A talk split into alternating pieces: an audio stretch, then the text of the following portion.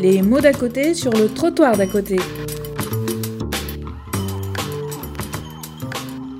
Merci d'être euh, venu de Rennes pour participer à notre journée d'études. Nous vous avons sollicité à la fois parce que vous êtes euh, l'auteur de plusieurs articles et ouvrages, dont euh, celui-ci, pour en finir avec la fracture numérique, et qui nous a été plus qu'utile pour préparer cette journée. D'autre part, parce que vous êtes anthropologue des usages numériques et que c'est une, une approche qui nous intéressait. Et puis d'autre part, parce que vous, dans ce, dans ce livre dont je parlais, il y a énormément d'exemples concrets euh, notamment tiré euh, du champ de l'action sociale que vous connaissez bien puisque vous venez aussi du travail social. Donc ce sont trois raisons parmi d'autres pour vous demander de nous aider dans notre euh, réflexion avec cette première question. Informatique, NTIC, Internet, numérique. Finalement, de quoi est-ce qu'on parle? Autrement dit, est-ce que, en dehors des, changements de mots et puis bien sûr des progrès techniques de ces dernières années, quelle analyse faites-vous de, l'évolution des termes mais aussi des usages? Bah, merci pour cette, euh, cette invitation. Euh, je vais effectivement essayer de vous faire une première partie un peu, un peu euh, générale. Je reviendrai cet après-midi, comme, comme ça sera nourri par, par les échanges sur euh, bah, les travaux de recherche qui concernent euh, plus spécifiquement le champ euh, de l'intervention sociale et de, et de l'inclusion. Alors très rapidement, donc j'ai mis donc un épisode 1, il y aura un épisode 2. Tout ça c'est pour vous dire immédiatement que vous remarquerez que je suis légèrement geek, mais comme l'anthropologie est une bonne potion pour lutter contre le trop de geek, j'assume. Très rapidement qui je suis, donc je suis éducateur spécialisé de formation initiale. Il s'avère que je suis un peu, euh, j'ai un parcours un peu particulier puisque j'ai fini ma première formation au Massachusetts Institute of Technology, ce qui est assez rare pour un éducateur. Aujourd'hui, je pilote euh, le plus gros réseau de recherche euh, sur les usages de, de France, le GIS Marsouin, qui représente quatre universités, trois grandes écoles, une quinzaine de laboratoires de sciences humaines et sociales qui se mobilisent sur le territoire breton et au-delà pour euh, étudier euh, les usages des technologies de manière euh, transdisciplinaire. Bah, c'est quoi? C'est en fait une centaine de chercheurs juniors, une centaine de chercheurs seniors, ce qui fait quand même une masse, une masse importante J'aurais des choses à dire sur la fiabilité des études euh, tout à l'heure. C'est vraiment important d'avoir euh, d'avoir des études, en particulier pour résister à, aux Gafa dont on a dont le CNM nous a parlé tout à l'heure et pour transformer nos propres représentations. Alors les Gafa, c'est Google, Apple, Facebook, euh, Amazon, Microsoft, on, met rarement le, le M, c'est les grandes fortunes mondiales, c'est les géants de l'Internet qui ont un poids déterminant sur nos vies, je reviendrai tout à l'heure, Gis Marsouin est devenu euh, le, correspondant, du WIP, du World Internet Project, qui est en fait le réseau international des observatoires d'usage euh, liés à des institutions universitaires, donc euh, indépendantes des, euh, des GAFA, qui se développent dans 48 pays. Et c'est vraiment très très important de vous raconter ça. Avant, c'était le CEVIPOF, euh, le centre de recherche de Sciences Po. Euh, pourquoi je vous raconte ça? Parce que bah, le sujet principal du WIP, en fait, ce n'est absolument pas le développement économique, mais le sujet de cette journée, c'est-à-dire le sujet de l'inclusion, du vivre ensemble, des biens communs. C'est ce qui intéresse nos amis d'Afrique du Sud, du Pakistan, etc. Euh, finalement comment le numérique, la question de, de, de, la journée, comment le numérique construit ou détruit de nouvelles interactions euh, sociales. Et c'est une question euh, importante. Alors je vais faire un peu un peu pesant au début, mais je fais pesant en vous amenant mon animal mon animal préféré, le marsouin évidemment. Pourquoi je vais me permettre de vous asséner quelques quelques concepts ce matin? Tout simplement parce que nous faisons du travail de terrain et nous essayons d'être au plus près des pratiques des usagers de manière à ne pas se prendre les pieds dans euh, ce que j'appelle les techno-imaginaires, je reviendrai euh, dessus. Un travail sur nos usages est insuffisant, un travail sur nos pratiques est insuffisant si nous ne questionnons pas nos représentations.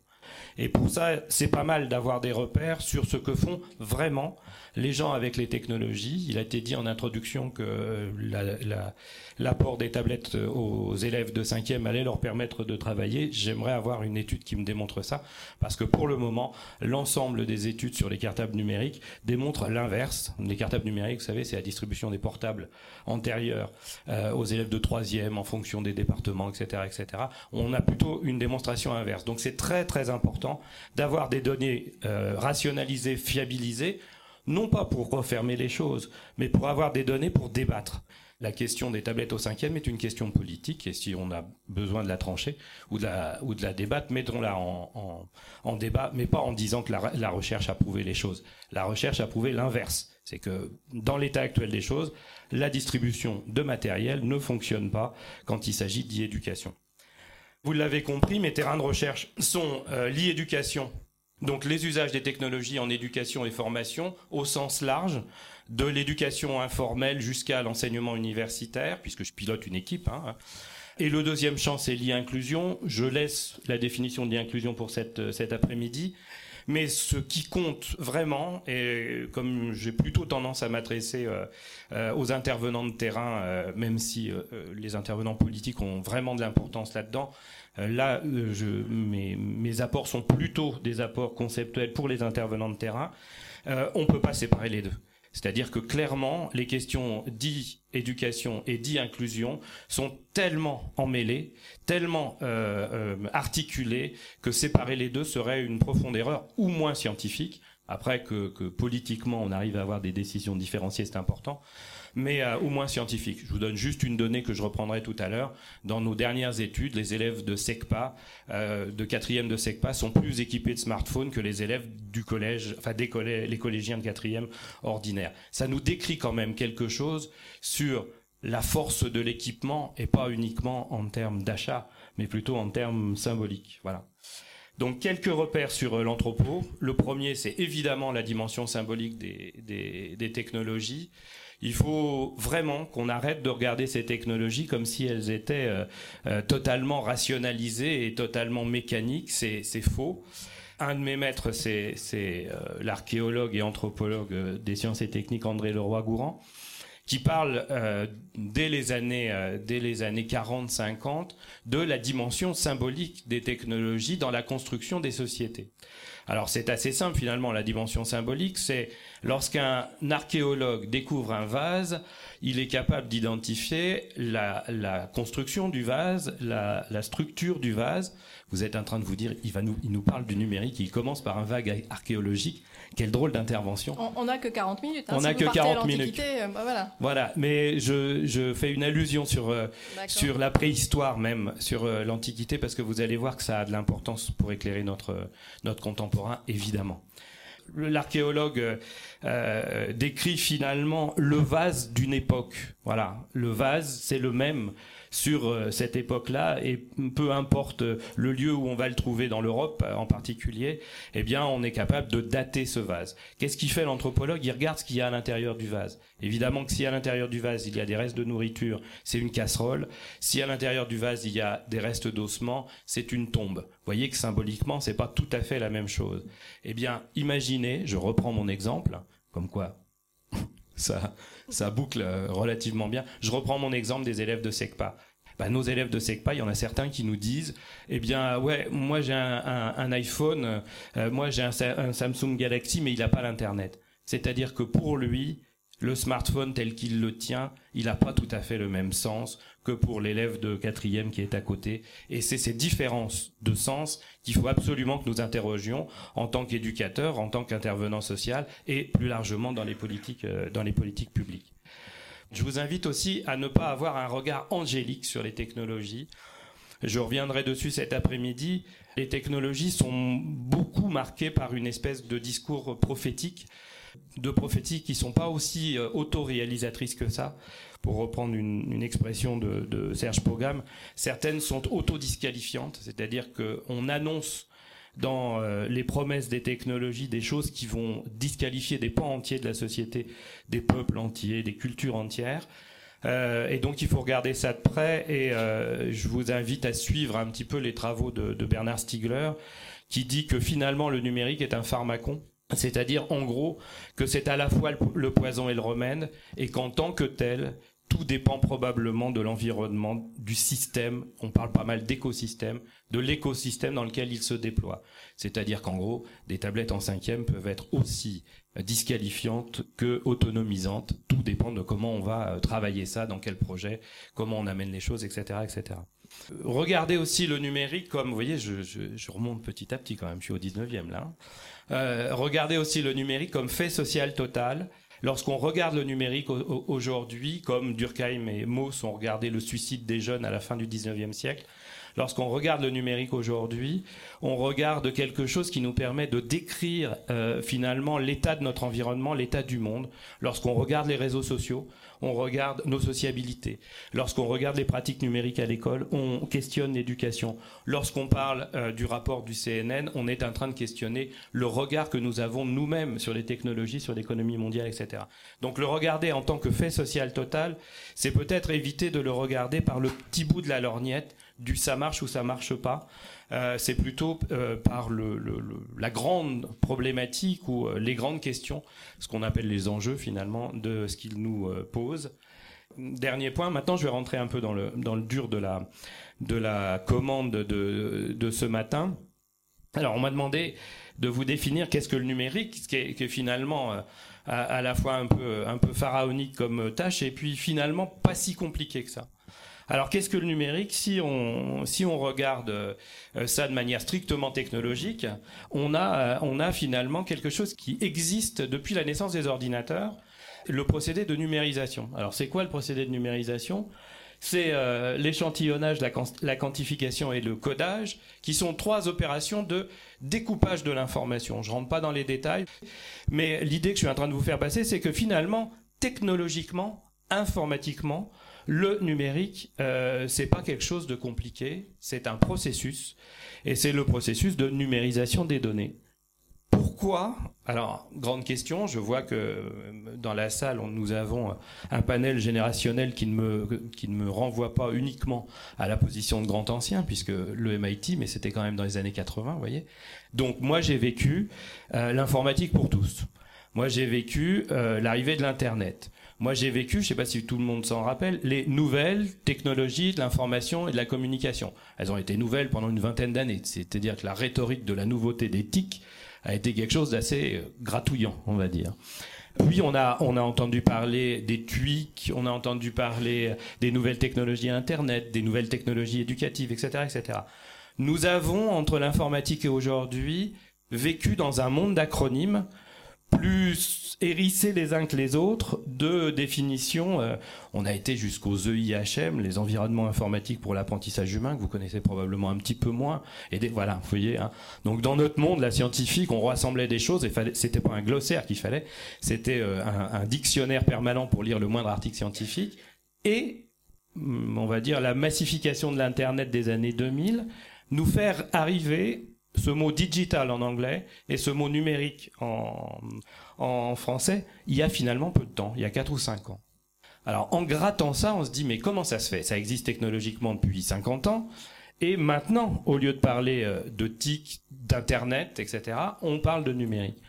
En fait, en regardant ça de près, on se dit que globalement, ce qui est en train de se produire, c'est que nous avons eu un effet de bascule les technologies sont devenues tellement pervasives et sont devenues tellement, entre guillemets, envahissantes dans notre monde, que finalement, on ne pouvait plus réfléchir ni le bien commun, ni les grandes fonctions, on pense à l'éducation, les solidarités, etc., ni même la euh, société en dehors du numérique, et qu'aujourd'hui, finalement, le numérique nous signe l'accès global de ce champ de pratiques et de technologies dans la culture. Alors il y a un anthropologue qui avait vu ça il y a quelques années, c'est Ballandier, qui nous dit que c'est la première fois dans l'histoire de l'humanité que nous pensons avec les technologies, qu'une grande partie de nos métaphores sont technologiques, que les réseaux sont devenus technologiques, que notre mode de pensée est devenu technologique, et que l'on pense l'éducation, la solidarité, enfin je pense qu'un certain nombre de discours euh, que vous entendez quotidiennement sont très très liés au numérique. Donc ça, il faut aussi le questionner, c'est-à-dire qu'il y a une bascule sémantique importante d'une partie d'un champ de la société qui était relativement autonome jusqu'à l'internet et qui devient finalement complètement global et globalisant avec évidemment les, évolutions sociales euh, qui avancent. Alors petite subtilité quand même, c'est important. Il y a une différence entre digital et numérique. La racine euh, latine fait que effectivement nous avons une spécificité française là-dedans qui est probablement due au cartésianisme puisque pour nous euh, l'origine est assez clairement technocentrée, puisque euh, le numérus renvoie au nombre, renvoie donc à l'informatique, et que le doigt pourrait avoir une tendance un peu plus anthropocentrée dans les cultures anglo-saxonnes, puisque ça renvoie à Digitus, donc on est, dans quelque chose qui serait une autre strate anthropologique finalement de définition du numérique. Et il y a autre chose aussi, qui rend un petit peu baba nos, nos collègues, en particulier d'Outre-Amérique, c'est que nous sommes les champions de euh, la substantification, euh, la substantivisation, pardon, du, euh, du terme numérique. On a été les premiers à écrire l'Internet avec un I majuscule. On est aussi les seuls à écrire le numérique quasiment avec un N majuscule. Il y a quelque chose du côté de la sanctification de la technique en France, dans la culture française. Je vous dis, probablement lié au cartésianisme, probablement lié à Napoléon, probablement lié à certaines euh, grandes écoles, je pense à Polytechnique, les mines, etc. Il n'empêche que ça fait partie euh, du quotidien qui nous entoure et que ça décrit que ça décrit un rapport à la technologie qui est peut-être moins banalisé, je reviendrai sur les termes tout à l'heure, qu'on peut l'avoir dans d'autres types de sociétés. Dernier point là-dessus, c'est que vous savez que le numérique est basé euh, sur euh, sur une science quand même qui est euh, l'informatique et que elle aussi on le dit pas assez est très très marquée par les champs culturels.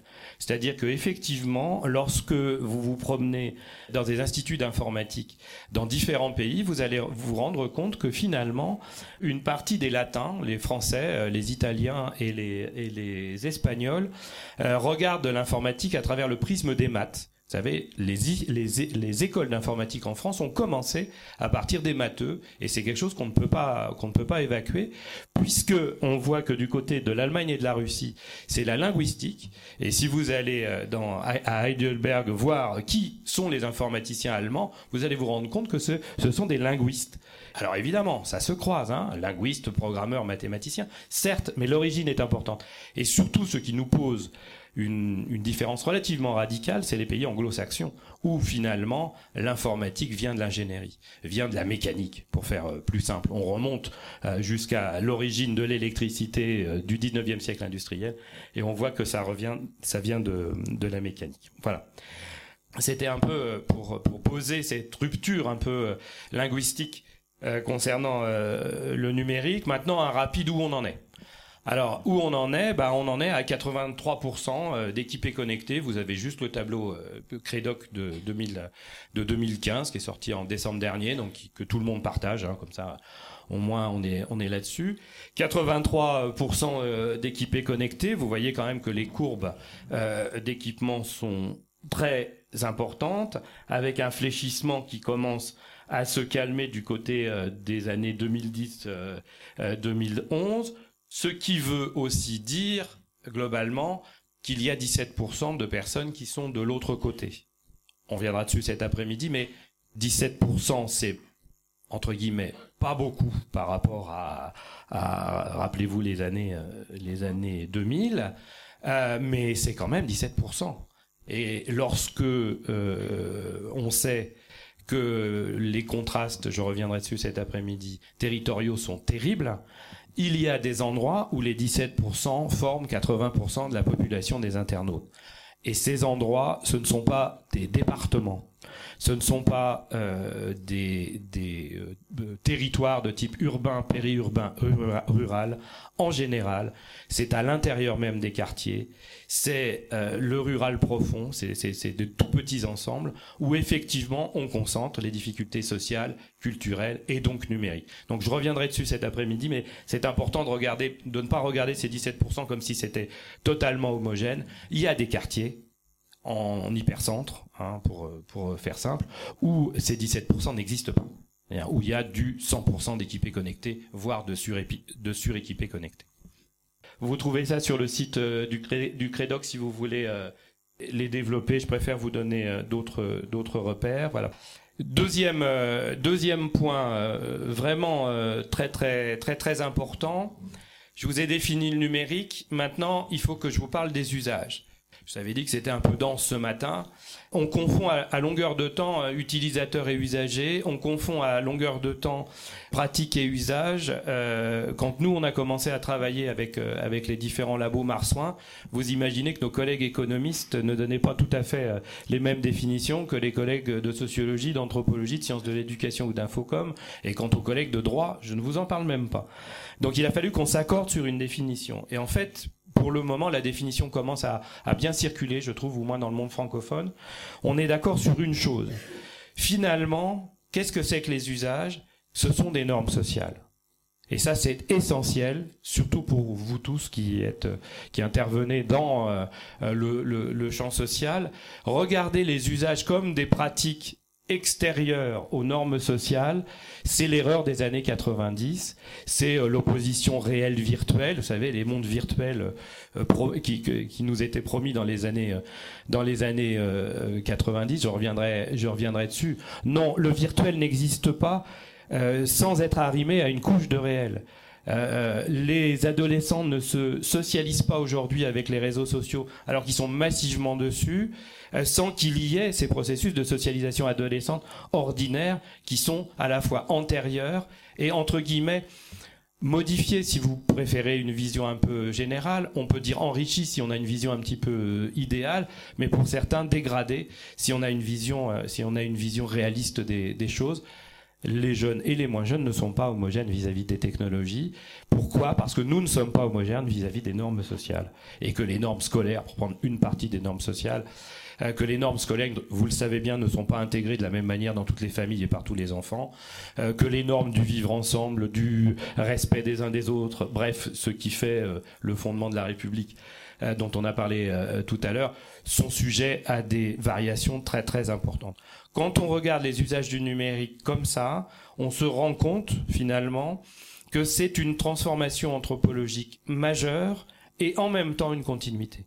C'est-à-dire qu'on n'est pas dans quelque chose de l'ordre de l'étudier de manière complètement décontextualisée, c'est une profonde erreur. Hein. Il n'y a pas euh, euh, d'effet euh, de technologie numérique qui ne soit pas lié au contexte dans lequel il se développe et qui ne soit pas lié à la pratique de l'usager. Ça nous permet effectivement d'observer les pratiques et d'observer des pratiques différenciées. Ce que je vous ai raconté tout à l'heure sur des territoires excessivement fragmentés et sur des jeunes de SECPA venant pour certains de ces territoires suréquipés, ce sont deux réalités qui coexistent.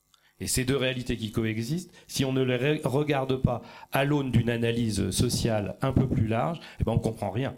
On se dit, euh, mais finalement, c'est pas possible. Eh bien, si, c'est possible. En fait, c'est tout à fait possible. Alors, pourquoi je vous je vous raconte ça? Tout simplement parce que les technologies obéissent, les technologies numériques, comme toutes les technologies, obéissent à des rythmes de socialisation. Ça veut dire quoi? Ça veut dire que globalement, les deux images que je vous, ai montrées, le Minitel et euh, la, la, coureuse d'Apple. Alors c'est quoi la coureuse d'Apple? C'est euh, le clip réalisé par Ridley Scott en 1984 pour le lancement du, du Macintosh, 84, le nom du, le, le, le nom du roman d'Orwell, où une jeune femme en couleur joue euh, une, une jeune sportive qui va casser avec son maillet un écran sur lequel il y a Big Brother. Vous voyez euh, toute la mythologie qu'il y a derrière. Eh bien, et le Minitel et euh, la coureuse d'Apple et Apple, pour faire simple, hein, et Microsoft, sont autant finalement des périodes de notre histoire que des technologies. Ce sont des technologies qui, à la fois, sont des marqueurs historiques, mais aussi des marqueurs d'usage. C'est-à-dire que ça a transformé les choses. Pour la petite histoire, euh, l'expérimentation du, Minitel n'est pas euh, pour rien dans ce que nous avons aujourd'hui comme structuration de l'Internet. Alors tout le monde le ringardise, etc., etc. Non, non, non. Tous les gens qui ont construit le web après, Jobs est venu voir ce qui se passait sur le Minitel euh, à ce moment-là. Il y a des interactions qui sont vraiment, vraiment très, très importantes. Il faut les garder en tête. Garder en tête pourquoi? Parce que une, des grandes caractéristiques des technologies, c'est que à longueur de temps, on rase gratis et qu'on on oublie très très vite l'histoire des technologies. Alors je ne suis pas si vieux que ça, bien que quand même, euh, j'ai joué mon rôle de, maître Jedi là, d'ancien des technologies. Il n'empêche que Si on oublie ça, on se rend, on, se rend très vite compte qu'on n'arrête pas de reproduire finalement les mêmes recettes qui ne fonctionnent pas et qu'à un moment donné, il faut les poser sur la table pour euh, pour avancer. Donc trois périodes tout à fait significatives euh, de la socialisation des technologies, euh, l'innovation. Alors l'innovation, c'est on rase gratis. Là encore, je ne juge pas. Les concepteurs ont besoin de ce temps d'innovation. Les machines ont été fantasmées, désirées, euh, rêvées avant d'être construites. Donc effectivement, vous n'allez pas demander à un start-upper, vous n'allez pas demander à un ingénieur, un créateur, un designer de pas être dans la phase d'innovation. Pour autant, il faut pas se prendre les pieds dans le tapis. Je vous renvoie à un exemple excessivement connu euh, sur euh, ce type de pied dans le tapis. Le rapport de Pierre Lévy à la, Commission européenne de 1993, repère historique, libéralisation du web par Tim Berners-Lee du web par Tim Berners-Lee et Jacques Caillot en 92. Le web que vous connaissez aujourd'hui, euh, qui nous entoure, qui entoure notre vie, et euh, a été euh, a commencé à se diffuser en 92. Dès 93-94, la Commission européenne veut absolument avoir des repères sur les cybercultures, etc., etc. Il demande à, un élève de Michel Serres qui s'appelle Pierre Lévy de faire un rapport qui s'appelle Cyberculture, qui est publié à la documentation française que vous pouvez récupérer. Dans ce texte, la fin dans le monde a disparu euh, en 2010. Il n'y a plus aucune guerre parce que les technologies euh, ont fait passer euh, la, la cyberdémocratie à toute vitesse et nous nous déplaçons tous dans des villes super propres et pas et pas du tout polluées avec des patinettes électriques. Vous voyez qu'il y a un petit delta. Je, je caricature à peine. Hein. Ça serait juste, on va dire, de la publicité pour Apple, Microsoft, etc. de l'époque. Certes, on va dire c'est le jeu, ils fabriquent des machines, ils les vendent. C'est un rapport de la Commission européenne qui va structurer des politiques publiques de type société de la connaissance au niveau de, l'Europe dès les années 90. Alors je recroise régulièrement, on était à Nanterre tous les deux à l'époque, on n'était pas tout à fait d'accord déjà. Euh, je recroise régulièrement Pierre, Pierre Lévy. Je veux dire, il y a des gens qui ne peuvent regarder les technologies que euh, enfermés dans la phase d'innovation. Faites très attention à ça. Vous savez bien que le temps de l'intervention sociale est un temps long, que le temps de l'éducation est un temps long, que le temps de la transformation des territoires est un temps long. Deuxième temporalité, la massification. Alors qu'est-ce que c'est que la massification? C'est les taux d'équipement à deux chiffres. Hein. Tous les ans, on voit euh, équipement, connexion qui monte à, deux chiffres. Mais c'est aussi le temps de la désillusion. Alors euh, l'illustration, je, je l'ai, euh, je l'ai gardée, c'est François Clausev, pour les plus anciens, vous vous rappelez, c'est le journaliste officiel de la télévision française qui nous a commenté toutes les arrivées technologiques et scientifiques pendant une petite vingtaine d'années. Pour les plus jeunes, ça, je vous conseille de regarder parce que ça vaut vraiment le coup. Donc quand il présente l'internet, on est fin début de l'année 93, il a un écran derrière lui, il clique et il nous dit voilà ce que vous allez voir sur internet. Là, la photo de Sharon Stone qui s'affiche d'un coup. J'avoue, c'est vraiment saisissant. Puis Sharon Stone, c'est pas tout à fait neutre hein, pour pour les plus jeunes d'entre nous. C'était une actrice vraiment euh, très très reconnue. Donc d'emblée, tous les pères de famille se précipitent immédiatement dans les dans les supermarchés pour acheter un modem, un ordinateur, etc., etc. Et commence la galère c'est-à-dire euh, la configuration de l'ordinateur, la configuration du modem, euh, les premiers fournisseurs d'accès qui arrivent. Pour certains d'entre vous, ça doit vous rappeler des choses. Les oui, voilà. Une fois que tout ça est configuré, on lance parce qu'on a bien noté quand même le site où il y avait la photo de Sharon Stone et on voit un truc arriver comme ça et et s'arrêter parce que la connexion est pas fiable, le modem c'est désynchronisé. Euh, Windows a planté, enfin, etc., etc. Au bout de 15 jours, vous avez le haut des cheveux de, de Sharon Stone, et éventuellement, à un moment donné, vous dites, tiens, je vais peut-être faire autre chose, je vais commencer à ouvrir une messagerie, par exemple, ça peut peut-être marcher. Ce que je suis en train de vous raconter, c'est que la phase, euh, la phase d'innovation vend du rêve, et que dans la phase de massification, ce rêve vendu devient une autre réalité. Et cette autre réalité, et là encore, on l'a vu euh, sans faire de commentaires euh, euh, sur l'internet dans le dans, dans le hall. Évidemment que les technologies ne fonctionnent pas dans la phase d'innovation. Il s'avère que je suis le monsieur internet de la radio-télévision suisse. Il me téléphone à chaque fois pour me demander à chaque innovation technologique euh, pour répéter la même chose. Non, demain vous n'aurez pas un smartphone qui sera piloté par des ondes cérébrales. Non, demain vous n'aurez pas tous des Google euh, Glass avec les trucs les trucs répartis. Ça a besoin d'un temps de socialisation qui s'appelle la massification et qui en général est long en fait. Les périodes d'innovation sont souvent très courtes. Les mots et les technologies se s'usent finalement très vite. La massification, c'est plutôt le temps de l'usage. C'est un temps sur des dizaines d'années. Je vous donne juste un repère. Le mail que nous utilisons tous tous les jours, il a été inventé en 1973. C'est pas hier quand même. Et c'est un usage massif. Hein. Le mail, c'est la norme du courrier électronique. Donc cette formule, votre prénom arrobase euh, un nom euh, un nom de famille ou un nom de domaine plus une localisation bah elle est de 60 elle est de 73 vous voyez que quand même on est sur une quarantaine d'années de socialisation progressive etc dernière phase importante la banalisation. Nous en sommes à ce stade là aujourd'hui. Le Conseil national du numérique nous traduit bien ça. Pour l'Internet, nous en sommes à la phase de banalisation. On est au-delà des, des, des 80% d'équipés connectés.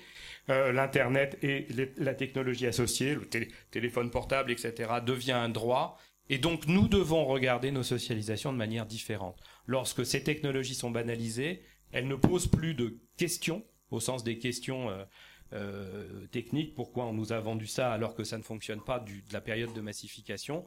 Vous avez vu le tassement hein, de, de, des taux d'équipement connexion de ces dernières années sur la planche Credoc. Depuis 2010, on est sur la phase de banalisation de l'Internet fixe.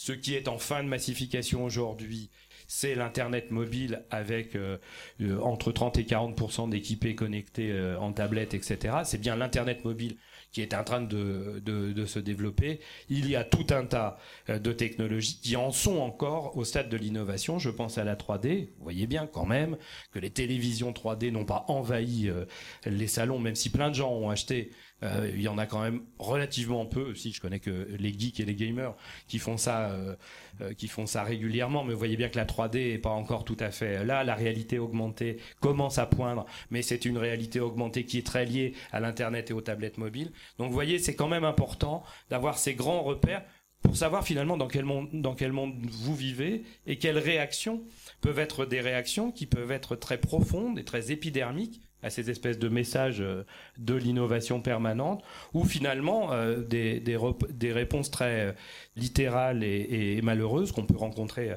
dans certaines situations euh, familiales. C'est un droit pour les autres et, pas, et pourquoi c'est pas un droit pour moi, quoi. Voilà. Donc deuxième grand grand repère, ce qui veut dire que nous avons systématiquement un travail à faire sur comment nous pensons les technologies. Je dois ce travail à Pierre Musso c'est-à-dire que nous avons trois temporalités dans nos têtes à longueur de temps. Cette histoire d'accélération permanente de l'innovation qui nous pousse à croire que nous sommes en retard sur les États-Unis. Allez donc au fin fond du Texas. Euh, regardez combien coûte une connexion Internet dans certains États euh, américains. Vous allez euh, vous calmer. Non, non, euh, les États-Unis, c'est pas euh, Boston d'un côté, euh, San Francisco de l'autre. C'est tout un, territoire où certains sont probablement nettement moins équipés que l'Estonie, pour prendre un exemple européen tout à fait recevable. Les pays baltes ont grimpé leur taux d'équipement, leur taux de couverture dans, les, dans la dernière décennie de manière tout à fait remarquable. C'est donc très différencié. Deuxième temps, la lenteur euh, des, usages. Non, ce n'est pas aussi simple que ça pour tout le monde que euh, l'usage de l'e-administration par, euh, par exemple, sous prétexte que on, évolue, ce qui est une bonne chose. On fait évoluer l'administration, etc. Bah, c'est peut-être pas si simple. Je pense qu'il y aura des exemples Pôle Emploi, CAF, etc. où on se rend compte qu'effectivement, un certain nombre de publics en difficulté symbolique. Comme ça, ça évite les stigmatisations euh, de genre, de culture, etc. Mais clairement, ce sont des difficultés symboliques, bah, se retrouvent finalement exclus parce que la norme que les autres partagent sur je déclare mes impôts en ligne, je fais ma déclaration CAF en, ligne, etc. Bah eux ne l'ont pas. Et c'est pas un problème technologique, c'est un problème euh, de normes sociales globales, et ça nécessite donc un accompagnement spécifique. Il y aura probablement des retours ou moins de, de, de, Connect sur, sur ces questions-là. Et troisième, euh, troisième euh, dimension très très très importante, toutes ces technologies sont basées sur des imaginaires très anciens. Et le mythe du, du robot, c'est Prométhée. Hein, le mythe de l'Internet, du village global, etc., du réseau, ce sont des choses qui construisent un imaginaire collectif mondial. Ce qui est très important, c'est de se rappeler que cet imaginaire collectif mondial, il est en général blanc, occidental et masculin. Il a une caractéristique, c'est pas n'importe quel imaginaire. On voit bien euh, la culture japonaise arriver du côté des gamers et, des jeux. On voit bien quelques autres influences. Il n'empêche que on va parler tout à l'heure des Fab Labs, des makers, etc. Moi, j'ai plusieurs étudiants qui travaillent là-dessus, dont, un doctorant. Les, les makers faire de ces dernières années, c'est les rassemblements de makers, c'est quand même 92% de surdiplômés euh, blancs garçons qui assument à la fois euh, leur côté geek et leur côté euh, leur côté gamer. Alors présenter les Fab Labs. les rassemblements de makers? Alors les rassemblements de makers, c'est des espèces de grandes conventions où ceux qui commencent à bricoler avec les technologies, à programmer avec les technologies, avec les robots, etc., qui sont très à la mode aujourd'hui. On parle beaucoup des Fab Labs, des, des ateliers de fabrication. finalement, sont à peu près les mêmes racines que ceux qui ont démarré les autres couches technologiques avant. Alors je dis pas que euh, c'est grave, je dis qu'il faut le prendre en compte et pas imaginer que bah, ça va s'imprimer euh, comme par euh, pensée magique sur tous les publics, à commencer par les filles, peut-être pas de culture occidentale et peut-être pas techno techno centré ou du moins ayant un intérêt techno. Il n'empêche que il y a des pas de côté à faire et on peut avec euh, euh, ce type de, de, travail, accompagner des gens à récupérer, on va dire, des cultures numériques dans ce qu'elles ont de riche et d'ouvert. Je vais conclure sur, euh, sur le comment ça fonctionne, puis comme ça, ça nous laisse un petit temps de, un petit temps de, débat. Comment ça fonctionne? Eh bien, les usages se construisent avec trois processus de, de socialisation particuliers qui sont, comment dire, du plus intime au plus social. C'est ce que j'appelle les 3 B, braconnage, euh, bricolage et butinage. Le braconnage, c'est un, concept euh, que nous partageons. Alors quand je dis nous partageons, euh, c'est les, collègues qui travaillent sur les sciences des usages depuis longtemps, y compris les spécialistes des questions d'inclusion. Je pense à Vincent Meyer, Valérie Peugeot du, CNN que vous avez cité tout à l'heure, Bernard Stiegler, Serge Tisseron aussi. Enfin, on est, on est au clair avec ça. Le concept nous vient de Michel de Certeau, qui, euh, dans les années 80, avait travaillé sur la consommation de la lecture. Michel de Certeau avait, étudié comment finalement, dans les Trente Glorieuses, les années 60, où on parlait de société de consommation, la lecture allait se diffuser.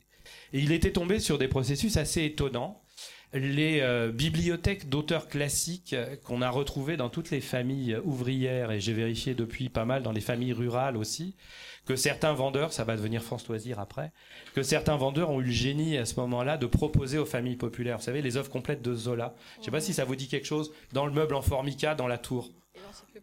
Et l'encyclopédie euh, universaliste et, euh, et euh, les petites encyclopédies pour enfants, etc. Je vous rappelle qu'à l'époque, l'école, le savoir, c'est marrant ça, on dit pas ça aujourd'hui.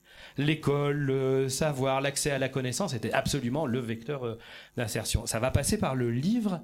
Et en fait, on s'est rendu compte, de Certeau l'a vraiment documenté, que les parents n'ont pas lu ça, mais que ça donnait aux enfants la possibilité d'aller chercher un Zola qui était finalement mis à disposition, euh, etc. Il y a plein d'intellectuels euh, euh, des années 70 qui décrivent ce processus de braconnage. le processus de braconnage, c'est quoi finalement? C'est une culture dominante fait une offre, là sociotechnique, hein, mais fait une offre culturelle, et on va dire les autres cultures, en général populaires, au sens vraiment profond de la culture populaire, les détournent le modèle de bibliothèque qui était présenté, c'était celui des films. Je sais pas comment sont vos bibliothèques, mais c'est assez rare d'avoir des bibliothèques fermées avec des avec des petites vitres et des et des croûtes de cuir, etc. Vous voyez bien que c'est la bibliothèque euh, idéale du 19e, euh, etc. On est on est sur autre chose. Une bibliothèque vivante, c'est c'est pas classé par taille de livre, c'est classé par euh, par un autre type de classement, thème, etc., etc. Il n'empêche que ce processus là a eu euh, son importance et que beaucoup de jeunes des classes populaires aujourd'hui qui sont à des postes à responsabilité, beaucoup de chercheurs ont témoigné de ça, de chercheurs dans leur propre parcours. C'est-à-dire que il y a eu la possibilité de braconner ce savoir-là dans une forme qui était relativement bourgeoise entre guillemets, Euh, j'ai eu un dialogue, euh, ça sera, ça, ça fera un chapitre dans, dans mon, prochain bouquin. J'ai eu un dialogue avec notre actuel ministre de la Défense, qui est en même temps président de, du Conseil régional de Bretagne et en même temps un vieux militant des jeunesses ouvrières chrétiennes. Je voulais vérifier euh, ben, en quartier, en quartier euh, ultra rural. Je voulais vraiment vérifier. Je suis de culture urbaine moi plutôt. Je voulais vérifier que ça a fonctionné dans les campagnes. Et ça a fonctionné dans les campagnes. Il y a des gens qui, allaient dans le fin fond des campagnes avec les petites camionnettes pour emmener les collections complètes euh, de l'encyclopédia universaliste, etc., etc. Donc effectivement, on a le même processus aujourd'hui et c'est la base de la construction des normes, ce braconnage-là, euh, c'est-à-dire nous avons une offre massivement nord-américaine quand même, que nous, chacun, on va dire, braconnons, c'est-à-dire nous nous l'approprions en faisant un petit déplacement plus ou moins grand. Ce qui explique que certains jeunes en font des choses extraordinaires et que d'autres non. C'est-à-dire que c'est en fonction de ce déplacement que l'intégration à la norme est, on va dire, émancipatrice ou consommatrice. C'est pour ça que nos jeunes de SECPAD disent, je reprends toujours ma, mon, illustration pour pas déflorer ce que je raconterai tout à l'heure. Euh, j'ai un smartphone, mais il n'a pas l'internet. Le smartphone en tant que bijou suffit. Je consomme mon smartphone, je le porte en tant que bijou, mais finalement les fonctions qu'il y a derrière, bah, j'ai peut-être pas le capital culturel, j'ai peut-être pas été suffisamment accompagné pour pouvoir voir toutes les potentialités qui sont derrière. Et ça, c'est l'enjeu de la journée d'aujourd'hui. C'est-à-dire que notre travail, il est en grande partie là comment on fait pour aller euh, euh, dessous le braconnage et imaginer que euh, des classes populaires, populaires, des, cultures hybridées, différenciées, etc., soient en possibilité de faire un braconnage plus large que ce qu'on nous propose aujourd'hui, que les hackers dont on parlait là, les pirates, que les makers font, sauf que eux, ils le font pas pour le bien commun ou pas immédiatement. Eux aussi, ils ont besoin d'être accompagnés pour euh, pouvoir le faire pour le bien commun. On reviendra sur le sujet Fab Deuxième euh, sujet, le bricolage. Alors, je me suis fait, euh, comment dire, bousculer sur le bricolage par tous les animateurs multimédia des, dernières années, parce que quand même, Monsieur Plantard, présenter notre métier comme comme un métier de bricoleur, c'est quand même pas terrible, etc. Alors revenons au bricolage et revenons à nos métiers. Quand je dis nos métiers, c'est euh, l'intervention sociale, euh, la, l'éducation, etc. Quand vous êtes avec un groupe de gamins, quand vous êtes avec une famille, euh, s'il n'y a pas de réseau, si la tablette est déchargée, si l'ordinateur familial ne fonctionne pas, vous mettez pas la famille sur pause et vous l'appelez pas, vous vous appelez pas la hotline au téléphone. On est bien d'accord. Euh, dans une classe, quand ça fonctionne pas, les enseignants même pas toute la classe sur pause et appellent pas le, rectorat pour savoir si ça fonctionne. Sinon, il ferait pas grand chose d'ailleurs. Mais ça, c'est un autre sujet.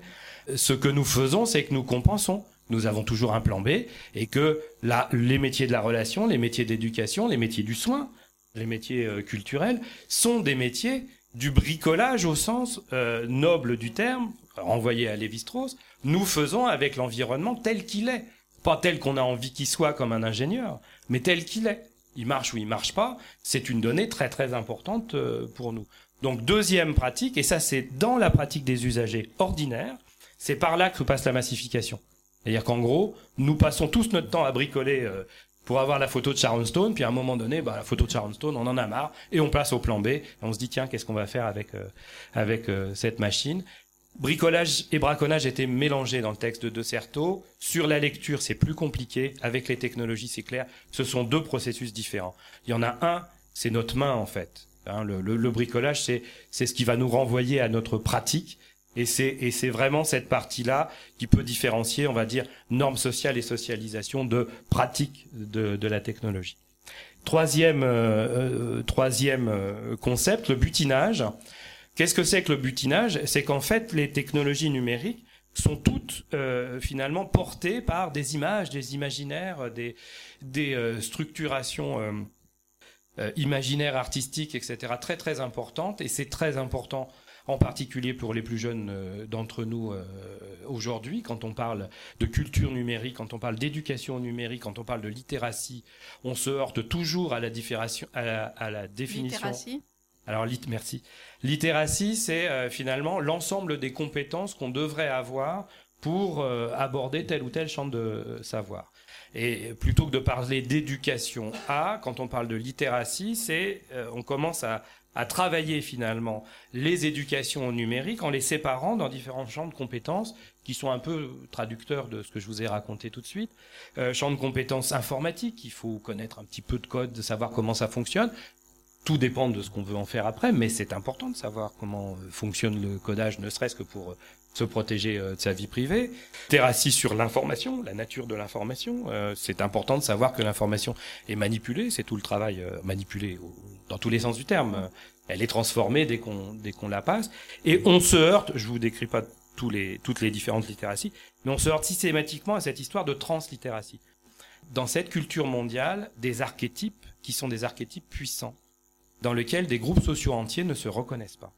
Et donc cette dimension créative, c'est pas forcément d'incorporer, euh, on va dire, pour argent comptant, les archétypes qui nous viennent euh, des, des États-Unis, mais bien de pouvoir se positionner vis-à-vis. Et se positionner vis-à-vis, ça renvoie à la culture numérique globale, une espèce de culture qui ferait que effectivement, c'est là qu'on touche le pour tous. Pour le moment, c'est clair que le pour tous est une question, hein, une question récurrente. Mon dernier bouquin s'appelle euh, euh, les imaginaires numériques en éducation, je démontre que ce qui se passe aujourd'hui au niveau du plan numérique à l'école Hollande, euh, c'est le même processus que le plan informatique pour tous d'il y a 40 ans. C'est-à-dire qu'on a des cycles qui sont des cycles qui doivent nous interroger sur cette dimension-là. Comment on fait à la fois pour accompagner socialement, de manière instrumentale, donc dans la pratique, mais aussi euh, en termes d'émancipation, en termes de rapport aux imaginaires, à la créativité, à, euh, oui, à la, cré à la créativité, à l'émancipation, les publics qui sont, nous sont confiés vis-à-vis de ces questions numériques. Et ça, c'est le troisième euh, regard, un peu plus poétique, un peu plus, un peu plus ouvert. Je sais qu'énormément de médiateurs numériques intègrent ça, enfin que ça fait partie presque de l'ADN du, du métier. C'est pas assez explicité et c'est pas assez partagé, en particulier par les autres métiers.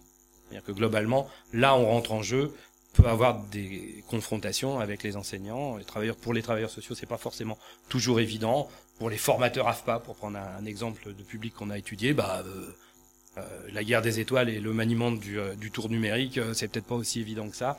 Et pourtant, bah je vous raconterai tout à l'heure les travaux qu'on a fait sur les lycées professionnels. Bah, c'est totalement déterminant sur les processus d'appropriation des jeunes et que si tu passes pas par là, bah, ils iront pas sur le tour numérique. Et que ça, c'est vraiment important. Je pense que je vais conclure là et laisser une petite place aux questions. Merci. Merci beaucoup.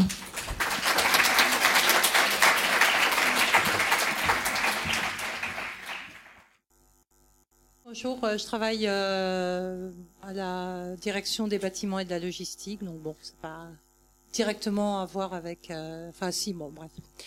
Donc euh, voilà, mais euh, j'ai travaillé dans le social également. Oui. Voilà, je voulais donc vous interroger sur, comme vous avez interrogé certains termes au départ, sur le terme d'intelligence artificielle en tant qu'anthropologue.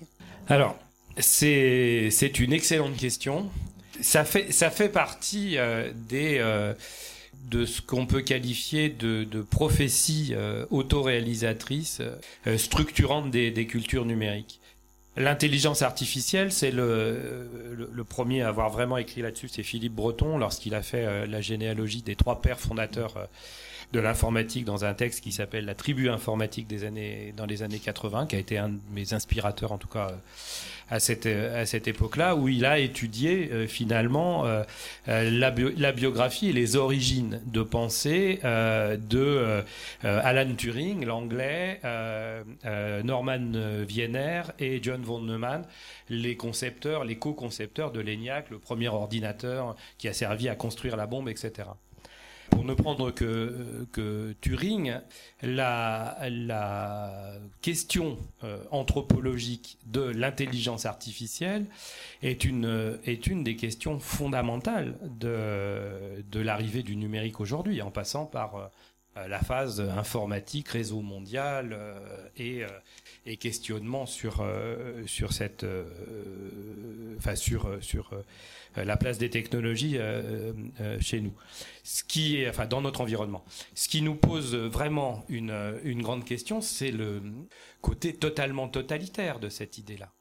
C'est-à-dire déjà, je vous rappelle quand même que l'un des premiers chercheurs ayant travaillé vraiment euh, sur les questions euh, euh, cognitives, etc.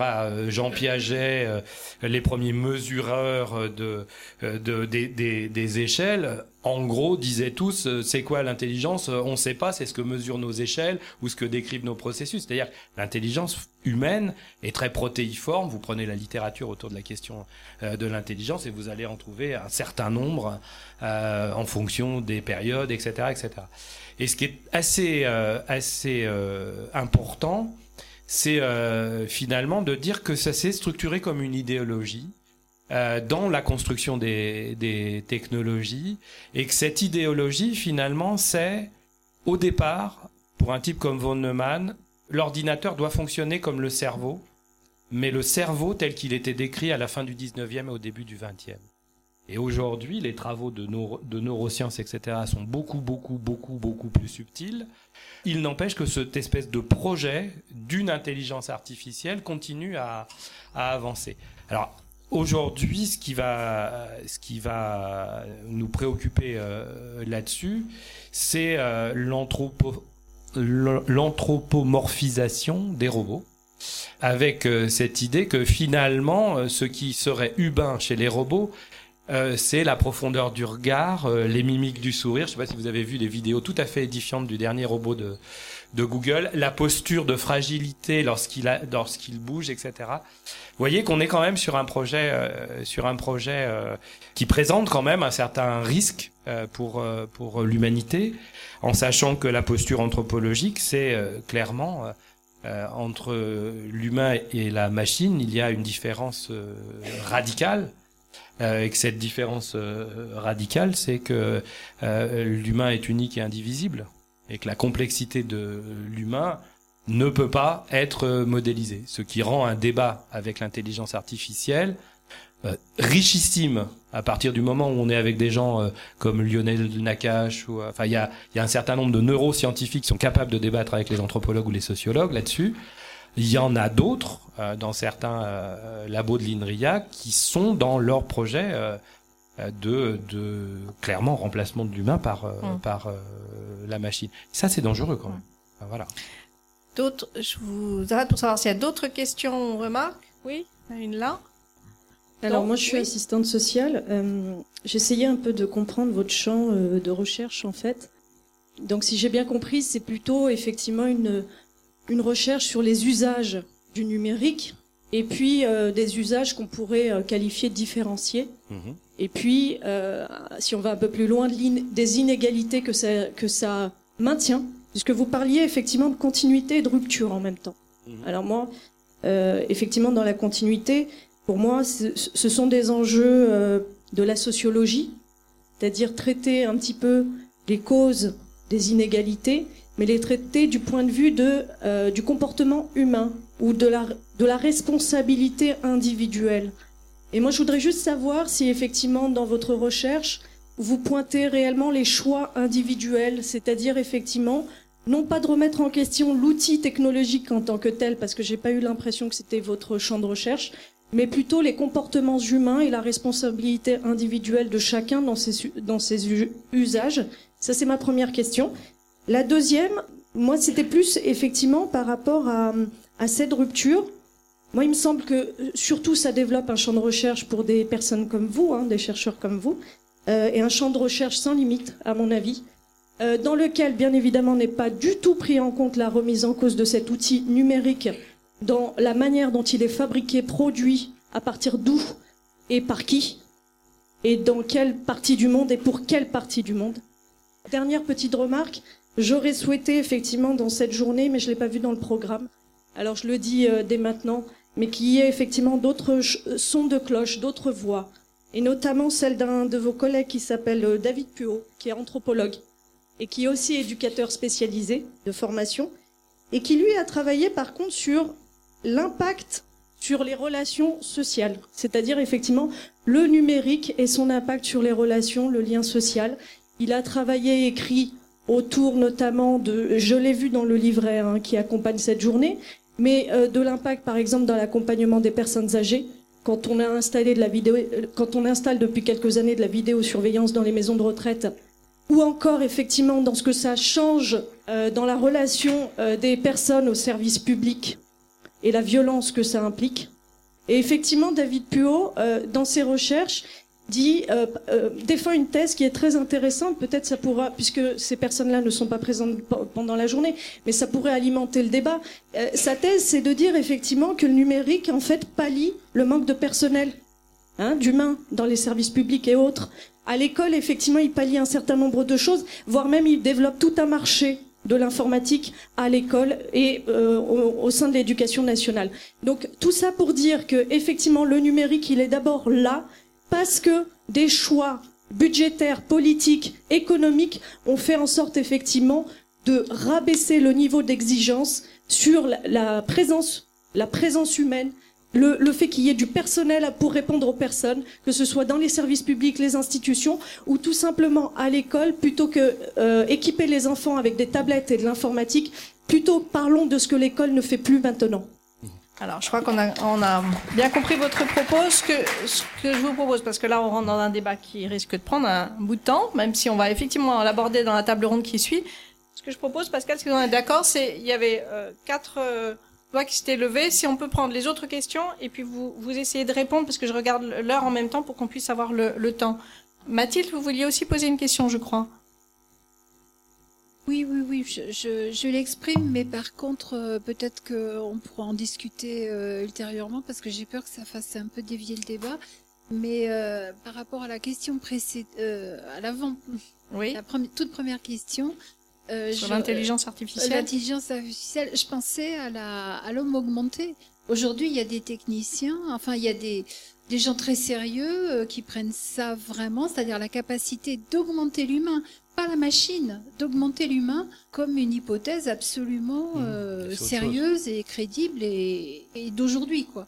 Donc je trouve ça personnellement encore plus effrayant. Mmh. Mais j'aurais aimé avoir votre point de vue. Alors, on prend les. Il y avait deux, deux demandes aussi d'intervention. Oui. Bonjour, j'ai euh, Paul Verstraten. Donc, euh, j'ai bien aimé votre votre trilogie des 3B. Euh, je voulais juste savoir si vous trouvez aussi quelque part une, une petite place pour les, les 2B, c'est-à-dire les, les, Big Brother. Euh, et euh, je pense surtout euh, au rapport de, de, la CIMAD, en fait, par rapport à, aux accès des, des, préfectures, où on voit justement le contraire de, de ce qui est apparemment le but, c'est-à-dire rendre une administration plus accessible. Donc. Euh, D'accord. Et il y avait une, voilà. Puis je crois qu'après ces quatre questions-là, on va prendre le temps d'une réponse. Oui? Alors. deux réponses. Attendez, il y avait une dernière demande. Oui, bonjour à tous. Je voulais simplement savoir quel était votre euh, point de vue sur ce qu'on appelle aujourd'hui les digital natifs. Quand on parle de numérique pour tous, on s'aperçoit que les gens qui sont nés avec les technologies, en particulier quand vous observez des enfants 3, 4, voire 5 ans, euh, ils ont une capacité à s'approprier notamment les tablettes, les ordinateurs, etc., à savoir les utiliser de manière native, et de quelle manière en fait ça crée un gap euh, générationnel, ou alors de quelle manière en fait euh, ces digital natives vont changer un petit peu notre vision anthropologique de la technologie? Merci. Alors, euh, je ne sais pas comment on va faire, parce que ce, ce sont des grandes questions qui méritent effectivement discussion. C'est pas du tout pour noyer le poisson, parce que je pense qu'on va y revenir. Oui, il y, y, a une, une, grosse partie euh, des réponses, en particulier à la première euh, question, qui seront dans ma deuxième euh, conférence. Donc, je vais le reprendre en, dans, dans, dans l'autre sens. Les digital natives, moi j'appelle ça le complexe d'Obélix, on, en parle, on en parlera tout à l'heure. Big Brother, les, les GAFA, c'est une question de de techno-imaginaire, oui, oui, il est monsieur, de question de, de, de, de, vision, effectivement, de tension, émancipation, aliénation, qui sont très présentes dans les cultures numériques et qui, dont il faut, dont il faut parler. Log augmenté, c'est une autre manière de regarder euh, l'intelligence artificielle. C'est un, un avatar contemporain, il faut le, le, le questionner. Euh, sur la première euh, sur la première euh, euh question, juste pour que ce soit bien clair entre nous, je travaille pas sur les comportements humains. Je suis absolument persuadé que par rapport aux au dispositifs numériques, nous ne sommes pas si libres que ça de nos comportements et qu'on est plutôt dans euh, des logiques d'environnement et de système. Et tout ce que vous avez dit sur euh, sur euh, un discours autour des technologies qui vise, on va dire, à, remplacer un certain nombre de médiations humaines par des pseudo-médiations technologiques, je le partage.